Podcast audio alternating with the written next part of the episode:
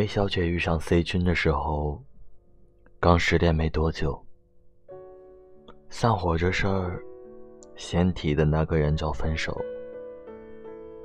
被甩的那个人叫失恋。从这儿的用词，你就知道是谁先不要了谁，而且还是最惨的那种。A 小姐能遇上 C 君。是因为他是 A 小姐闺蜜的男朋友的朋友，闺蜜不忍心见 A 小姐过得灰头土脸，所以呢，四个人晚餐就约到了一家寿司店。A 小姐对面坐着 C 先生，闺蜜的男朋友笑成了一朵花似的，对 A 小姐说：“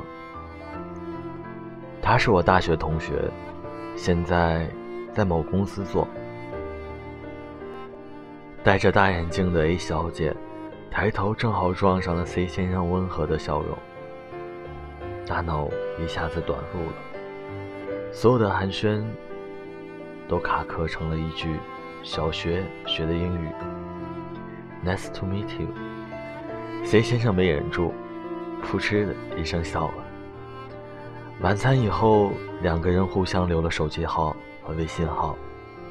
C 先生很精致。和 A 小姐聊天也透露出一种从容不迫、温文尔雅的调。也约 A 小姐吃了几次饭，看了几次电影。说实话，这位男士口才不错，总能逗得 A 小姐开开心心。那天，他约了 A 小姐看电影。A 小姐在他买电影票的时候，撞上了一对情侣。真是不是冤家不聚头，他看到的是前男友帝君正牵着新女友来看电影。三人的见面难免会有些尴尬。前男友正准备想上去打个招呼，新女友却一扯他的衣服，拽着他趾高气昂的走了。前男友离去的时候，回头望了 A 小姐一眼。有点说不出来的歉意。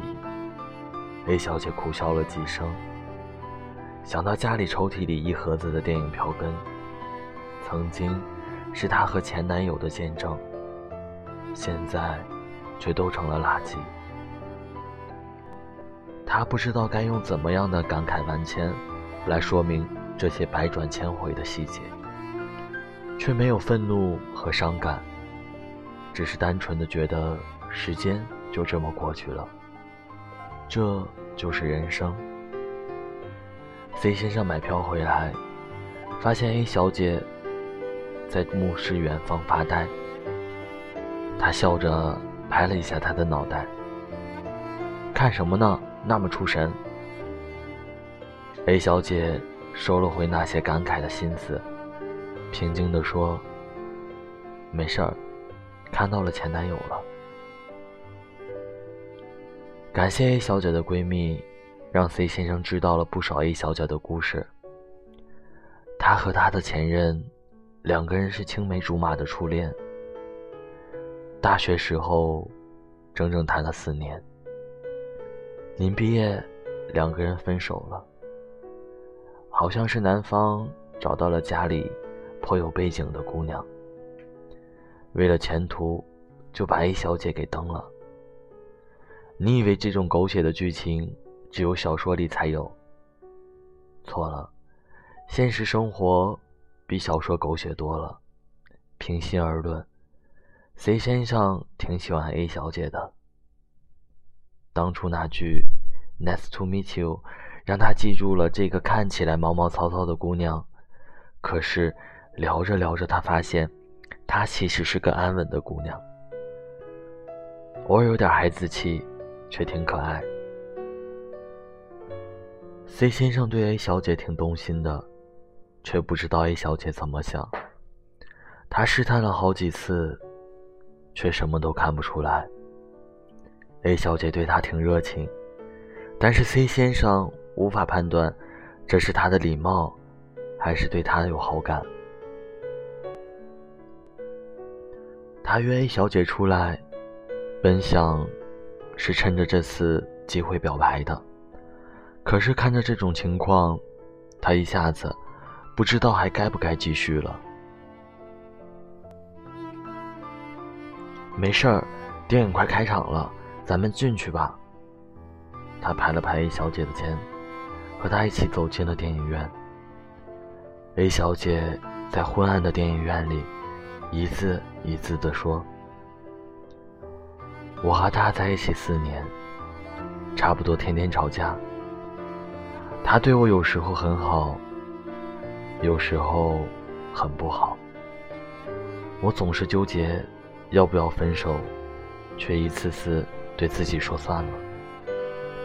我开始不知道，我是为了惯性还在坚持，还是因为我还爱他。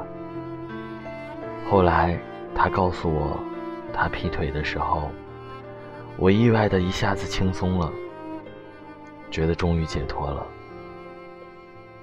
我没有勇气提分手。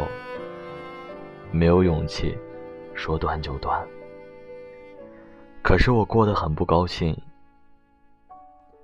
到最后，我都不明白，我究竟在坚持了一些什么。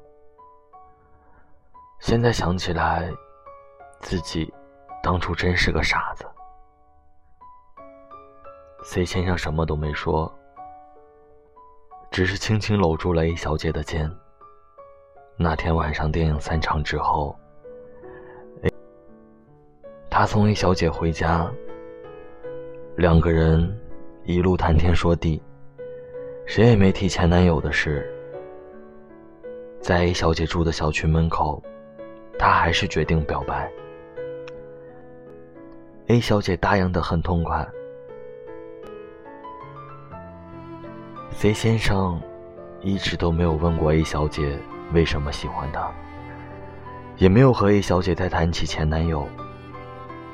有一次，他和 A 小姐旅游归来之后，他给 A 小姐发了他两个人的合照。A 小姐说：“你知道吗？我和你在一起之后，整个人每天都很快乐。”C 先生说：“谢谢，你告诉了我最想要的答案。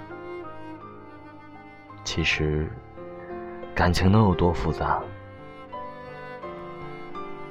能有多少的曲折离奇、悲欢离合？我们花了那么久的时间去追、去问，最后要的不过是一个最简单的答案。或许也会有矛盾，但是希望不要有争吵和伤心。或许未来也会有许多的困难。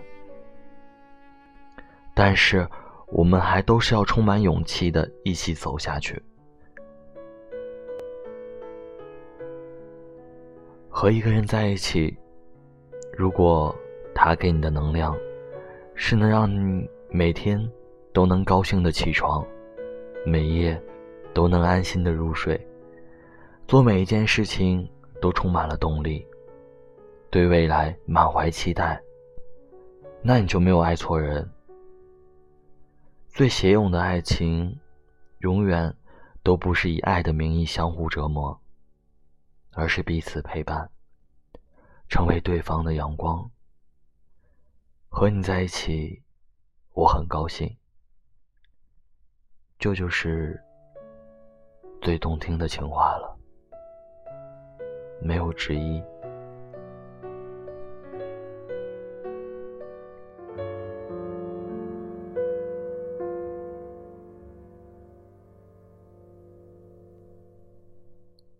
晚安，城市。晚安，你。